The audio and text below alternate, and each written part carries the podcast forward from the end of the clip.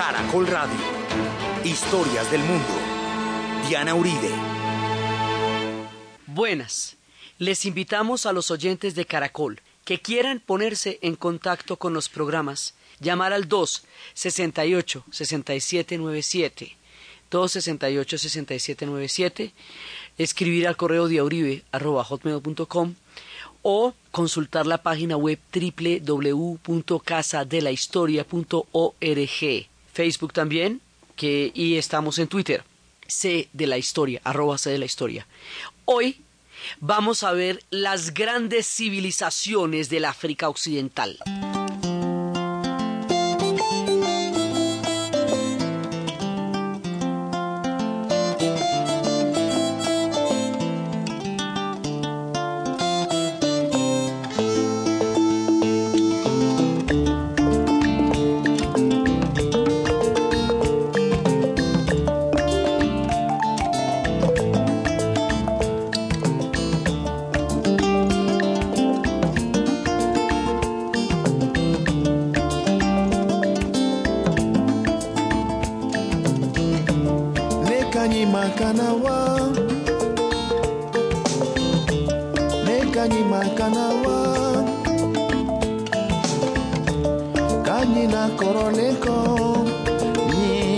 kosekela ikana wakaneto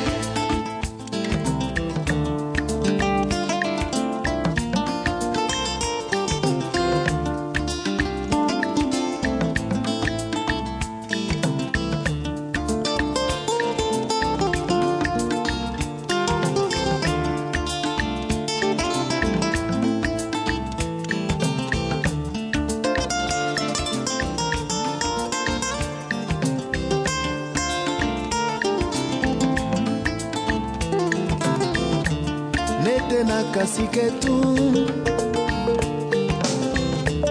netenak kumaketu netena makaketu nena toyorojana iroge yeleto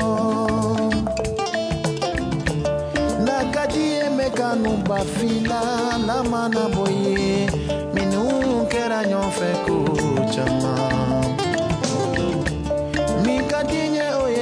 sewa sewa sewa. Fika na wakaneto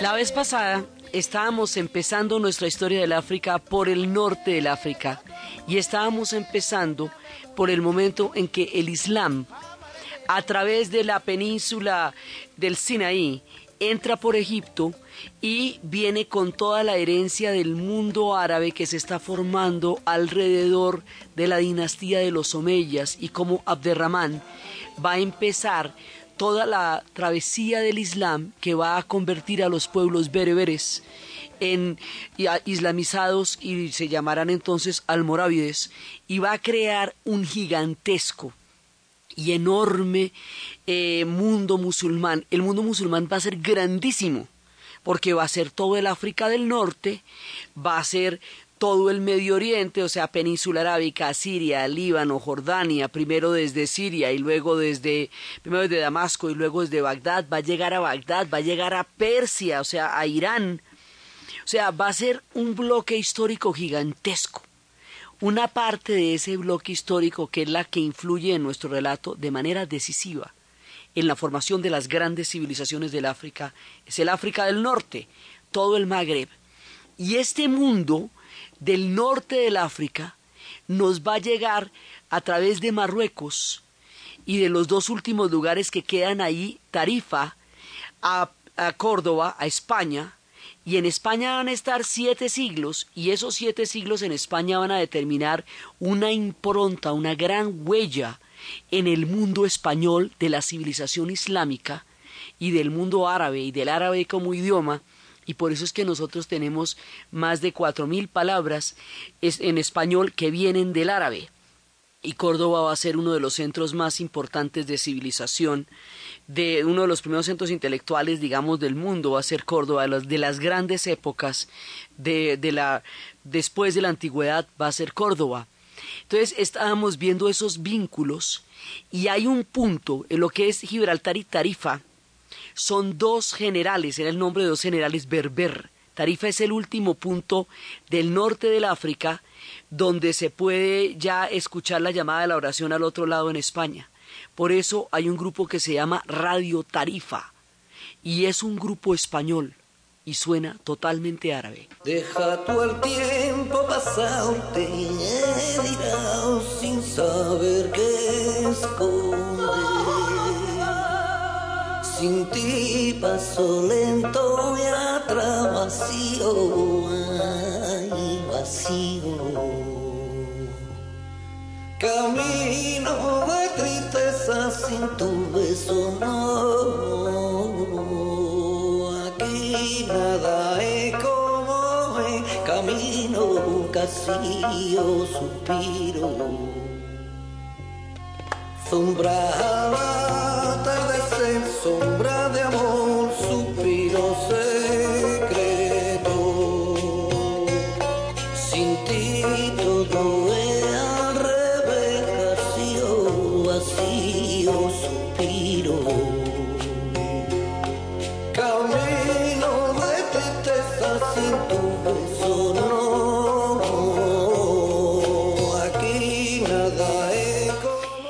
habíamos visto cómo de ese califato de Córdoba va a llegar un arquitecto que es el que va a construir la gran mezquita de Timbuktu. Y estamos formando todo ese mundo del norte, lo vamos a unir con el mundo que viene del río Níger, al otro, debajito del, del Sahara donde empieza el Sahel, y en ese punto vamos a crear grandes civilizaciones. Entonces, vamos a empezar, por eso habíamos hecho toda la construcción del África del Norte, porque es la matriz que va a aglutinar todos los pueblos de la África, del, de África Occidental para generar esplendores inimaginados. Es en el norte de donde viene una influencia muy poderosa. La historia del mundo en Caracol Radio.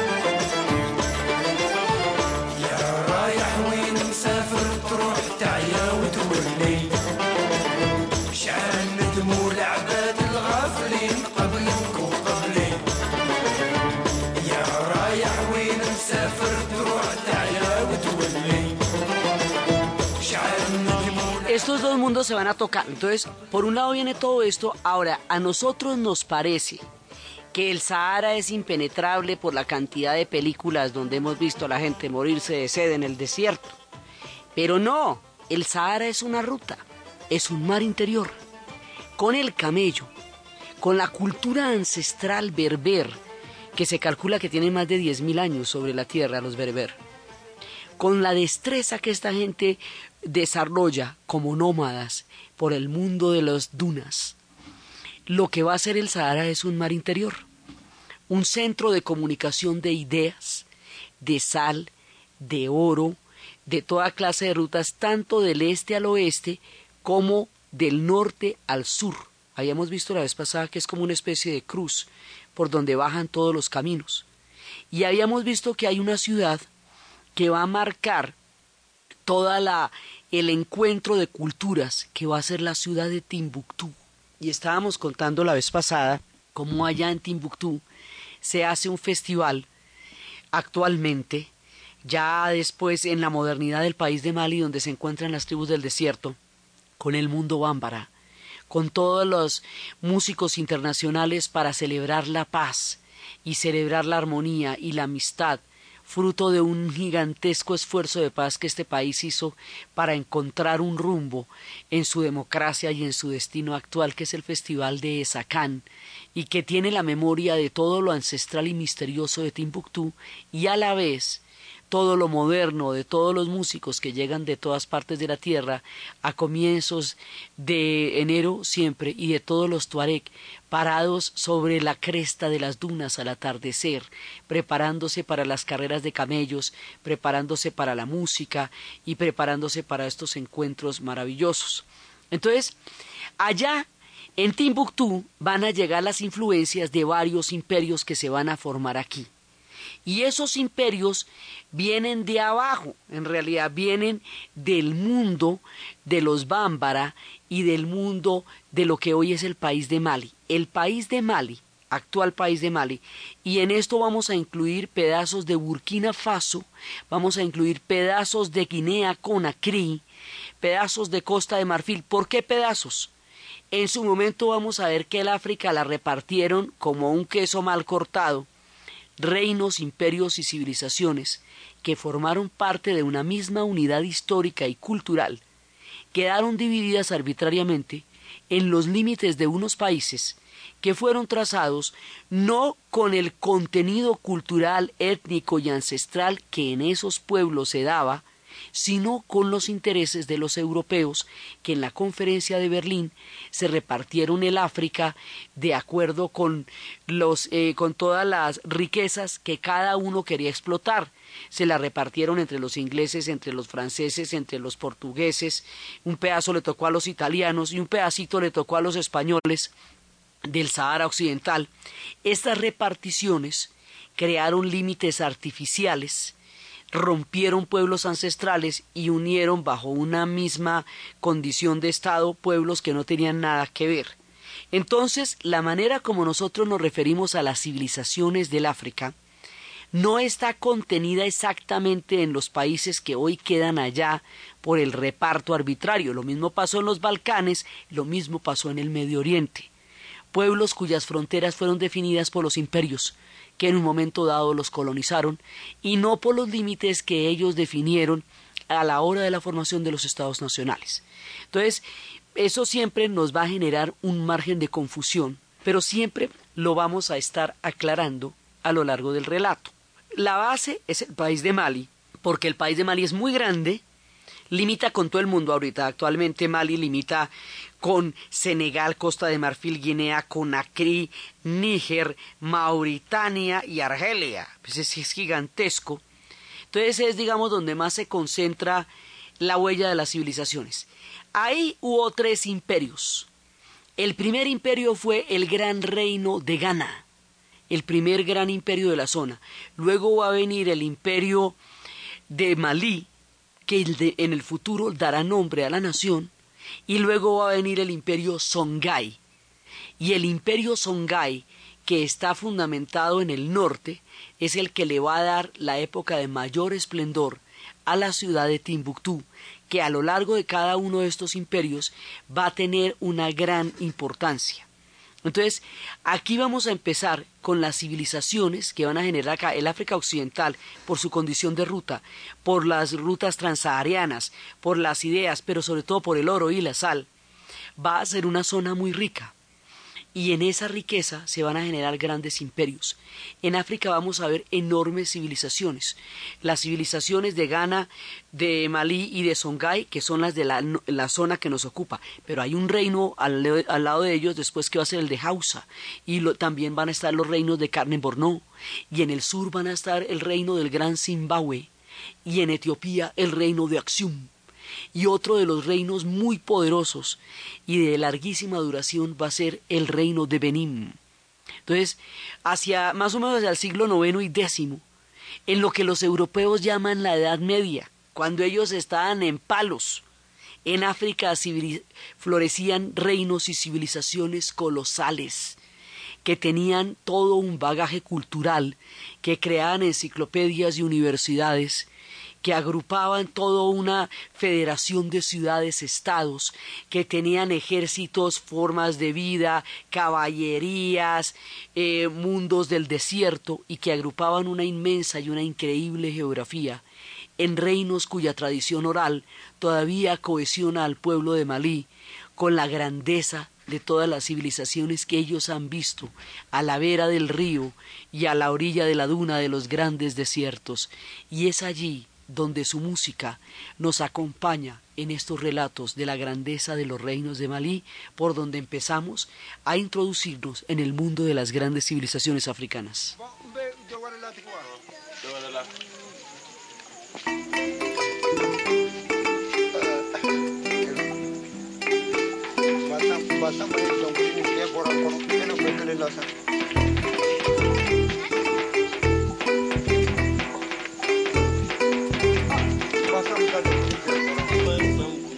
Maninda, dongili dala, maninda, nete do were dade, maninda, dongili dala, maninda, nete do were dade. Kono ninkele ya kili kele nda, jala ninkele koroche ninkele taro sorri, ayola mine, abisimila.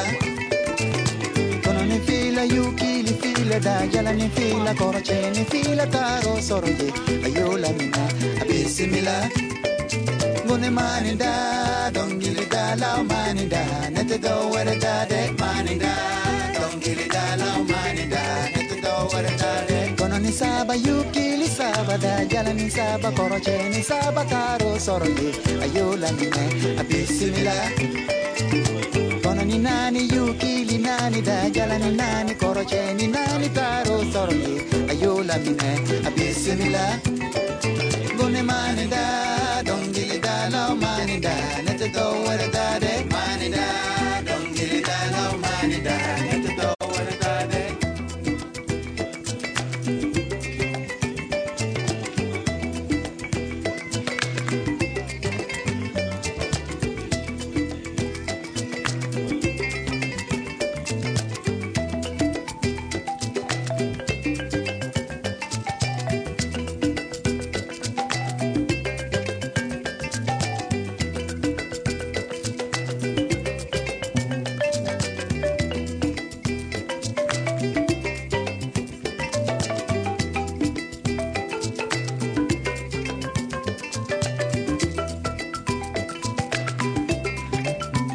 El primero de ellos va a ser el de Ghana.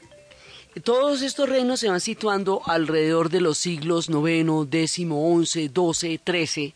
Es la época de las grandes civilizaciones. El imperio de Ghana se nos va a extender hasta el país que hoy llamamos Burkina Faso, antes conocido en la era colonial como Alto Volta, y cuya capital es Ouagadougou.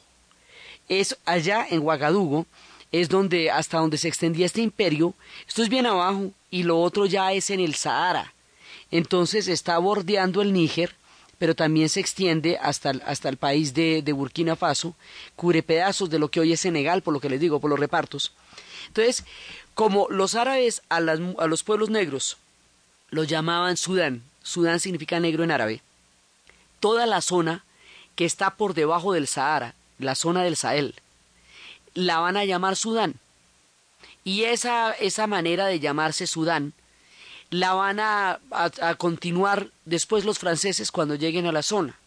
Entonces, a este pedazo, tanto como al país de Sudán, lo conocemos con el mismo nombre, pero uno es el Sudán occidental, que es donde está nuestro relato, y el otro es el Sudán oriental, que es donde queda el actual país que lleva ese nombre y que se nos acaba de partir en dos y acaba de salir un nuevo país que se llama Sudán del Sur, que entró en vigencia en julio de este año. Pero a toda esa zona saheliana se le conocía con ese nombre por la denominación árabe y la posterior eh, como los franceses continuaron llamándolo de la misma manera y el pedazo que ellos conquistaron lo llamaron el Sudán francés. Entonces, pero lo vamos a considerar así y hay un momento en que eso va a desarrollar una arquitectura poderosísima que la conocemos como la arquitectura sudanesa. Esa arquitectura es única, particular y no la ve en ninguna otra parte de la tierra. Y es en esa arquitectura en donde se dan estas mezquitas de adobe, y donde se dan esas construcciones que para nosotros son completamente nuevas, son construcciones geométricas eh, de, una, de una coloración muy particular en las ciudades y del tono terroso en las zonas eh, rurales. Es una arquitectura muy, muy especial y muy característica. Y hay un arquitecto que es el que va a llevar ese tipo de, de arquitectura y que va a imponer ese estilo característico y particular de la zona. Entonces, el imperio de Madrid va a ser un imperio que va a crecer, se va a anexar una gran cantidad de provincias, va a formar federaciones, va a tener una, un bagaje de civilización muy grande, va a tener eh, una administración, de, eh, Tunca es el personaje que los gobernó a ellos. Los personajes van a ser muy importantes porque después vamos a tener una canción que reivindica a cada uno de los personajes de los héroes de las historias africanas. Entonces, Tunca va a ser el, el personaje que va, eh, el emperador de ellos, y van a tener una, un, una organización en donde van a lograr articular el mundo musulmán y el mundo bámbara, el mundo animista, estos dos se van a poder integrar en varias, en varias épocas de los diferentes imperios y van a tener un importante tesoro alrededor del oro y alrededor de, de las rutas. El oro sobre todo, es lo que le va a dar al reino de Ghana toda su, todo su esplendor y el, el, control de la ruta del oro en el comercio transahariano es lo que va a hacer que este reino vaya a ser muy, muy importante y que vaya a tener una, una gran diversidad religiosa, porque la gente es islámica, pero también la gente que, que ama, que eh, está dentro del animismo, que es muy importante, va a entrar en una conflusión de las dos, de las dos saberes, y van a tener una forma de, de tener tolerancia y convivencia entre los dos. Hay una novela que se desarrolla en la época en que el Islam llegó allá. Esa novela se llama Segú y la escribe una mujer que se llama Maris Condé. Ella nació en Guadalupe, pero pues ella tiene toda la herencia africana, ella vivió también mucho tiempo en África y esa novela que es además de dar alaridos porque es impresionante el grado de tensión que narra, es la historia de un muchacho de la tribu bámbara de los imperios del sur. Y ese muchacho se hace en secreto musulmán y se va a estudiar a Timbuktu, a las mezquitas, y se va con su hermano.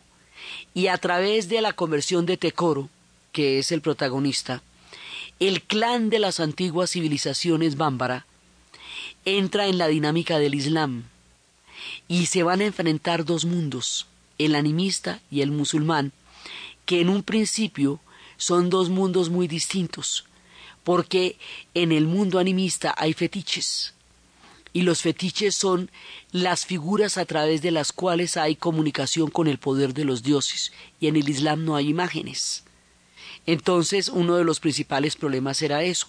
En el animismo hay muchísimos dioses porque están los espíritus de la tierra, y en el Islam no hay sino un solo Dios.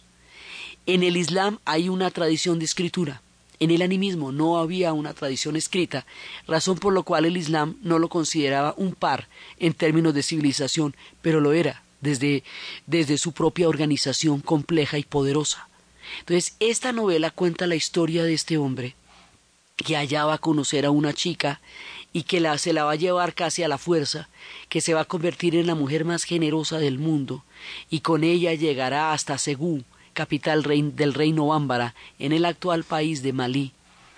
Y allá en Segú entrará en contacto con toda su familia, su dinastía, su clan, su tribu, su origen, y él empezará a convertirse en el futuro en un gran sacerdote, y la olvidará ella, y ella va a entrar en una situación de desamor muy dura, pero la novela es un fresco de todo lo que era el mundo animista bámbara, de sus danzas, de sus ritos, de sus tradiciones, de su manera de concebir el universo, la vida, las cosechas, la amistad, la, toda su cosmovisión y cómo esto entra en choque con el mundo islámico.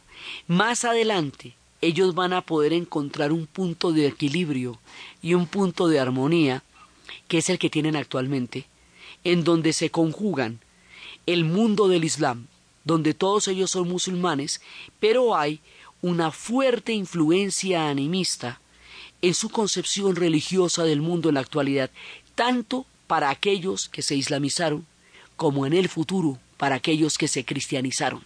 O sea, el animismo sigue siendo una fuerza muy poderosa en términos de la fe, pero asume las religiones que en este momento tienen ellos, desde el Islam y el cristianismo. Hay un solo pueblo que se alejó de esta influencia y se empotró en una falla geológica inaccesible durante siglos, que es el país Dogón.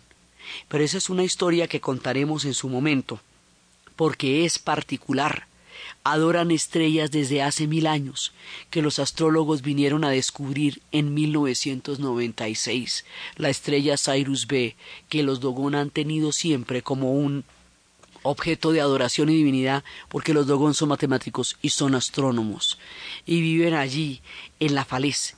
Pero esa historia, lo hay muchas historias, esa la contaremos en su debido tiempo. Esta novela de Maris Condé nos cuenta ese encuentro de los dos mundos, y cómo finalmente el mundo musulmán va a terminar penetrando el mundo animista y le va a dar un carácter definitivo, una, una huella muy grande y en un principio va a ser muy doloroso porque van a tener que dejar de lado grandes principios que los habían regido desde entonces.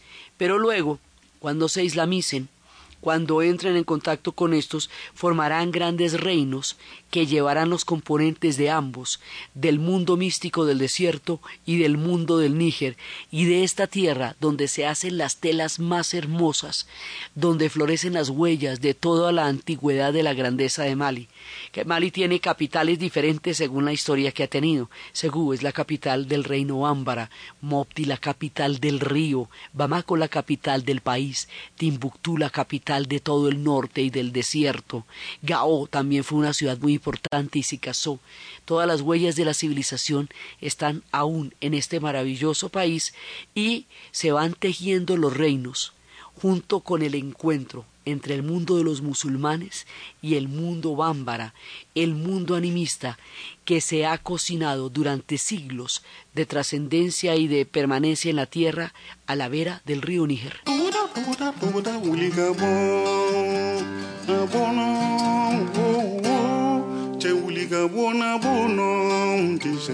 La historia del mundo en Caracol Radio.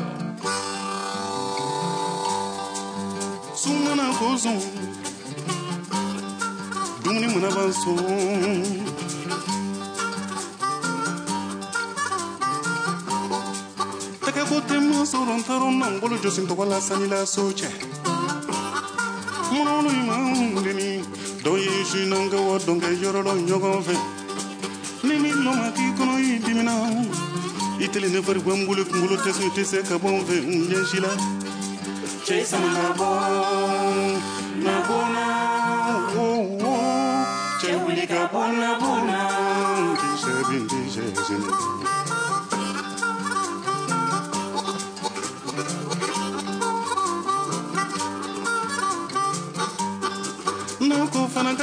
dimina ina lale mangame a bɛ ŋuna ai wai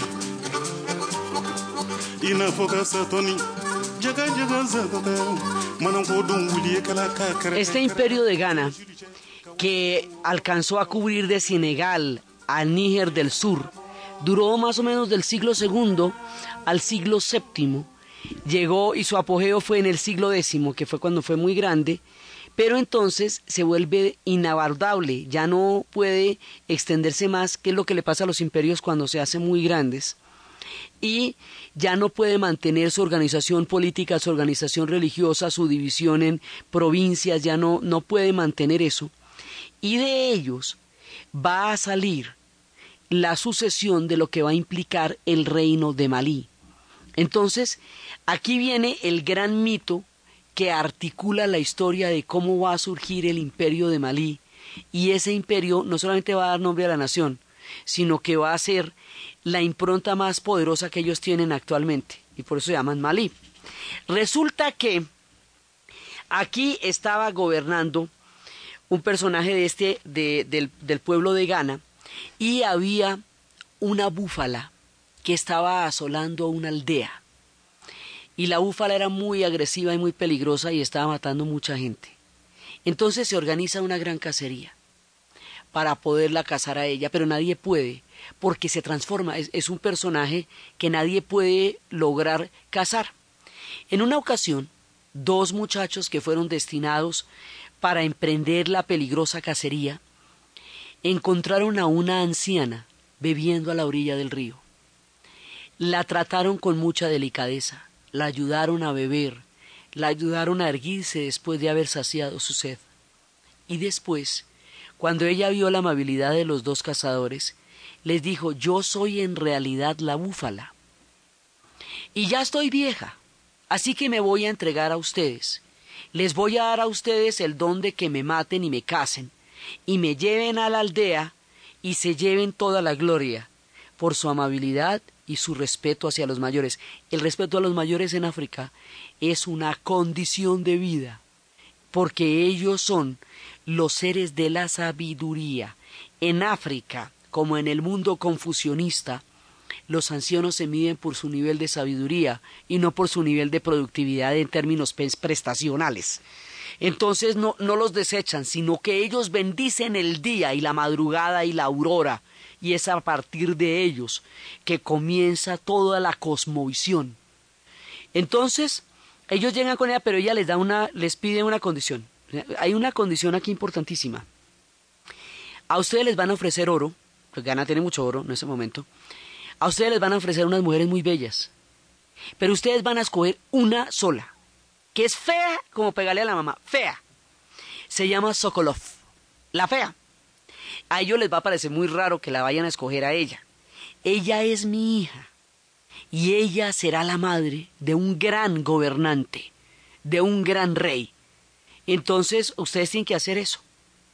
Entonces ellos llegan a la aldea con la búfala, se coronan de gloria, el rey les ofrece lo que quieran, ellos no, no, les muestran las mujeres más bellas, que entre otras cosas en Mali son particularmente preciosas, y ellos escogen a la fea. Y nadie, nadie entiende por qué escogen a la fea, pero la escogen. Y entonces ahora toca hacerle un hijo a esa muchacha. Pero esta muchacha, que va a ser una princesa, también se transforma y se vuelve búfala también. Es lo que complica mucho las cosas. La herencia de la gente que se transforma es eh, una constante en los mitos y en las realidades y eso también es una constante en Palenque y en las regiones afro. Hay esa transformación, lo mismo que en el Amazonas, entre los jaguares y las anacondas, o sea, hay un mundo de transformaciones. Esta mujer se transforma, por lo cual no se le podía hacer un hijo. Entonces un cazador le dice al otro, bueno, le toca a usted, dice, no, porque usted es el hermano mayor, dice, sí, pero usted fue el que la casó. Dijo, no sabe qué, mire, hagamos una cosa, dejémosle este chicharrón al rey, que él es el que defina y mire a ver cómo hace. Entonces se fueron donde el rey le dijeron, bueno, a usted le toca hacer esta vuelta. Entonces el rey, que ya tenía una esposa y tenía un hijo, igual ellos tienen derecho aún hoy día a cuatro esposas. En África la poligamia es legal, es una forma de vida, es una estructura familiar y es una estructura fundamental. Entonces, él tenía una esposa con un hijo. Y a él le toca hacerle el hijo a Sokolov, pero Sokolov se transforma en búfala. Entonces le dieron una planta sagrada a través de la cual la podía dormir y al dormirla poderla poseer y engendrar con ella un hijo. Y es así como van a ser una de las más grandes figuras inspiradoras de todo el África, Sonyata Keita. Entonces Sonyata Keita van a ser de su madre la princesa Sokolov. Pero durante los primeros siete años de vida, él nace lisiado, nace con dientes y nace lisiado. Las circunstancias que rodean al nacimiento de Sonyata Keita son similares a las circunstancias que rodean al nacimiento de Gautama Buda. Es un iluminado, es un personaje místico que va a ser, eh, digamos, predestinado a la formación de una nueva historia. Entonces, durante los primeros siete años de su vida, él no puede caminar. Y un día, como la otra esposa del rey tiene un hijo sano, este hijo sano estaría destinado a continuar con el imperio.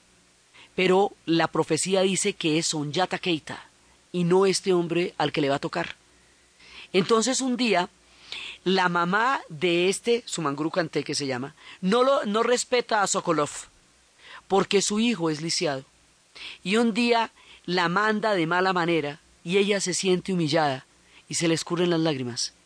Cuando Sonyata Keita ve llorar a su mamá, no resiste la tristeza y empieza a buscar la manera de sobrevivir y de volverse un guerrero. Y hay varios intentos con ramas y plantas y raíces hasta que finalmente le van a dar una planta sagrada.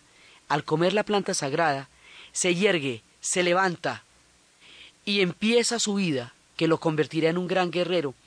Esto es tan importante que aún los raperos modernos en el festival de Sakane decían, África, ellos le dicen Fanafri, se levantará, se yerguirá como Sonyata Keita. Fanafri, Guatequerá, como Sonyata Keita, cantan ellos y la gente se vuelve loca oyéndolos. Guatequerá, en la lengua palenquera, significa renacer en San Basilio de Palenque. Entonces, Sonyata Keita renace, pero su vida peligra. Por lo tanto, él y su madre tienen, que ir a Niamey para poder crecer y para poder eh, ser criados por, un, por una tribu de guerreros que le va a dar a él la preparación suficiente. Mientras tanto, su Manguru Kanté se ha vuelto un rey autoritario y se ha vuelto un rey cruel. Y ya cuando el pueblo no resiste más y la prosperidad del reino de Ghana empieza a decaer, en ese momento buscan a Sonyata Keita para que regrese y lo salve. Sonyata Keita regresará con un gran ejército y habrá una batalla en 1225 que es la batalla de Kirina, en una gruta sagrada del país Mandé. Y en esa batalla gigantesca va a haber un milagro porque cuando ellos estaban atrapados por los ejércitos del rey Soso, de Sumangurukante, en ese momento, en ese instante, se abrió una gruta que les dio un paso como un arco de salida. Y allí estaban las nueve hechiceras, los grandes guerreros, Sonyata Keita, Kamanya Kamara, Fakoli, Traoré, estaban los grandes allá, con Ate, Keita, todos ellos, estaban en la gran batalla y ellos van a ganar esa batalla. Ahora, el gran, el rey Sozo, Sumanguru Kanté, era un rey hechicero, y entonces las flechas no le entraban. Pero él había desposado por la fuerza a una hermana de Sonyata Keita, y eso había hecho que ella, que había sido raptada de mala manera, revelara el secreto de cuál era la, la hierba que le quitaba la invulnerabilidad al hechicero Zozo. Y con ese secreto, Sonyata Keita le dispara una flecha que lo le, quita la, su carácter invencible y lo hiere. Y al verse herido, este rey se retirará. La leyenda dice que se pierden los misterios del tiempo. Nadie nunca volvió a saber de su mangurú Kanté. Sonyata Keita, con la victoria, va a fundar el imperio de Malí. Y el imperio de Malí va a ser una de las grandes civilizaciones, porque va a contener todo un mundo, la riqueza previa de Ghana, más el conocimiento del reino de Malí, la obra de Sonyata Keita creará el imaginario más poderoso y más profundo en la actual sociedad maliense y del pueblo de los Mandé, porque es que son un poco de pueblos. O sea, los Mandé son confederaciones, en donde van a estar después los Pel, los Fulani, y la manera como ellos se llaman se llaman malinqués. Aquí se les va a conocer como mandingas cuando lleguen y hay, eh, digamos, sitios de descendencia mandinga en el Chocó, adentro. Allí están los mandingas y había una tradición que decía que los mandingas no eran los mejores para traer porque eran musulmanes altivos y orgullosos. Ellos eran los grandes explotadores del oro porque pertenecen a reinos que siempre tuvieron la riqueza del oro a su alrededor. Entonces, Sonyata Keita va a crear el gran imperio de Malí. Y Sonyata Keita se va a convertir después, al Islam. Muso Mansa, su descendiente, va a llegar hasta Timbuktu y va a hacer que ese imperio se conjugue con la ciudad de Timbuktu que está allí desde las rutas de las caravanas, donde en un momento dado bordeó también el imperio de Ghana, pero que ahora va a bordear, va a protagonizar, después de, de la muerte de Sonyata Keita, el mundo del imperio maliense. Y ese mundo del imperio maliense es un mundo que tiene, conjuga la antigua y ancestral sabiduría del mundo bámbara, todo el espectro de lo sagrado, las artes, los oficios, las telas, la cacería, las ollas de barro, eh, la artesanía, el trabajo del oro, la explotación, el aluvión, eh, todas las historias de los clanes, de los cazadores, de los pastores, de los pescadores. es un territorio que tiene mucha variedad. Entonces los que están en el río pues son los pescadores, los que están arriba pues son los cazadores. Entonces todos ellos van a crear una gran confederación y a partir de esas confederaciones se crean los lazos que actualmente cohesionan la sociedad maliense. Los descendientes de los guerreros de la gruta, los descendientes de Kamanja Camará, Traoré, Facolí, Conate, Keita, son hoy por hoy el linaje fundamental de la sociedad maliense. Quiere decir que ellos tienen una, digamos, como una especie de hidalguía sobre el resto de la población, porque son los descendientes de los guerreros de la gruta. Eso no tiene nada que ver con el poder económico, pueden o no tener dinero, pero son poderosos porque vienen de las descendencias de la gruta. Así los Kulubalí, que en otra época fueron esclavos de ellos, tienen con ellos una relación de cooperación, pero están, digamos, por debajo de los guerreros de la, de la gruta, eh, aunque ocupen puestos eh, eh, o cargos públicos más altos. Es decir, las jerarquías se miden por el tema de la gruta, independientemente de que hoy tengan cargos públicos o no, tengan dinero o no, es esa gruta la que da el mito fundacional del mundo maliense la que crea todas las estructuras jerárquicas y sociales y alrededor de la cual va a florecer esa gran cultura que va a ser el reino de Malí. Entonces el mundo bámbara y el mundo árabe se van a encontrar en Timbuktu en el momento en que también son Keita se vaya a islamizar y en el momento en que se empiecen a fusionar las dos civilizaciones para conocer los esplendores del gran reino de Malí. La historia del mundo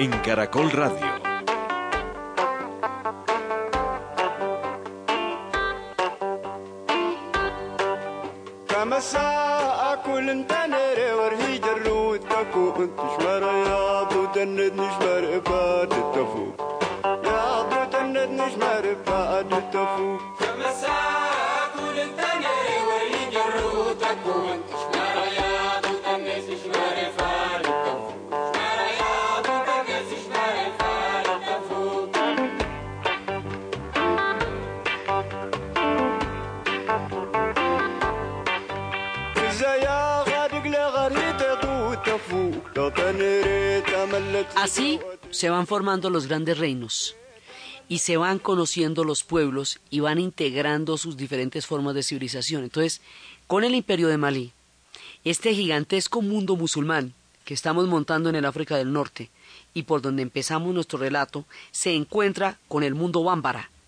Y el punto de reunión es el río Níger. toda la vera del Níger. Entonces grandes ciudades florecerán en esta época, que es el caso de Segú. Ya antes estábamos en Timbuktu y Gao, que eran las que habían florecido a partir de las rutas caravaneras. Pero aquí hay también ciudades muy importantes, como Segú, que es la que va alrededor de la cual se va a generar todo el mundo del reino bámbara.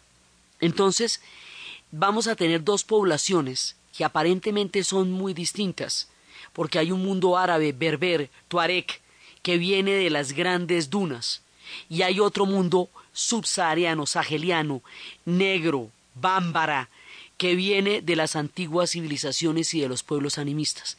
Ellos van a conformar un comercio, una sociedad, un flujo de ideas, una, una, esfera de influencia cultural, un mundo, una cosmovisión, una literatura, porque todo el influjo de las civilizaciones se va a ver en Timbuktu y en la ciudad gemela de Timbuktu, Yené. La historia de cómo se conforman y se conjugan estas civilizaciones para llevarlos a esplendores inimaginables y que nos van a mostrar toda la grandeza de los pueblos del África Occidental alrededor de la mítica figura de Sonjata Keita es lo que vamos a ver en el siguiente programa. Entonces, desde los espacios de las dunas, del río Níger, de las grandes civilizaciones, de la erudición de Timbuktu, de la sabiduría de Sonjata Keita, de su poder mítico, de los guerreros de la gruta, de las nueve hechiceras, de los Traoré, de los Konaté, de los Keita, y de todo este mundo que va a surgir alrededor de la mítica batalla de Quirina en la gruta, donde emana la nación de Malí, en la narración de Ana Uribe, en la producción Jessy Rodríguez, y para ustedes, feliz fin de semana.